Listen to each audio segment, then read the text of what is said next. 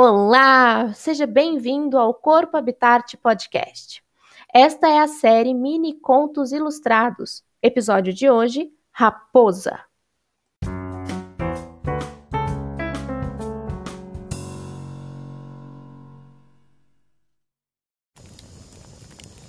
Sempre achei que fossem lendas aquelas histórias dos mercadores. Não sei, pareciam fantásticas demais. Falavam de um bando misterioso que espreitava os caminhos do vale.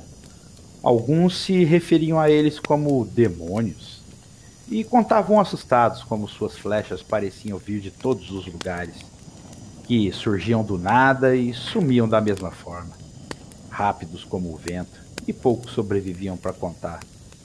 Mas se poucos sobreviviam, como poderiam saber? Como alguém surge do nada ou some feito fumaça? Isso é simplesmente impossível. Eu nunca acreditei em bruxarias. Naquela noite, minha fé foi posta à prova, de uma forma que eu jamais imaginei. Eu já tinha escoltado algumas caravanas por caminhos difíceis. Já enfrentei todo tipo de ladrão, saqueador, saí de várias emboscadas.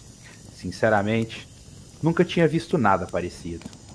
A viagem vinha correndo normalmente, o dia todo até virarmos numa curva, meio fechada, depois do riacho, onde decidimos acampar.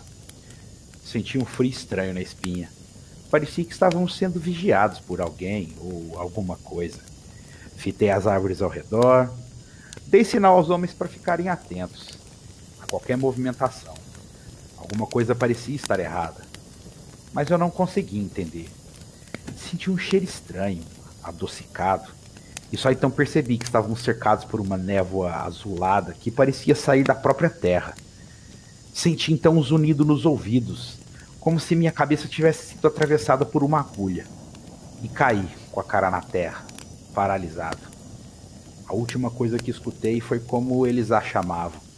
Sim, eles tinham uma líder, a raposa.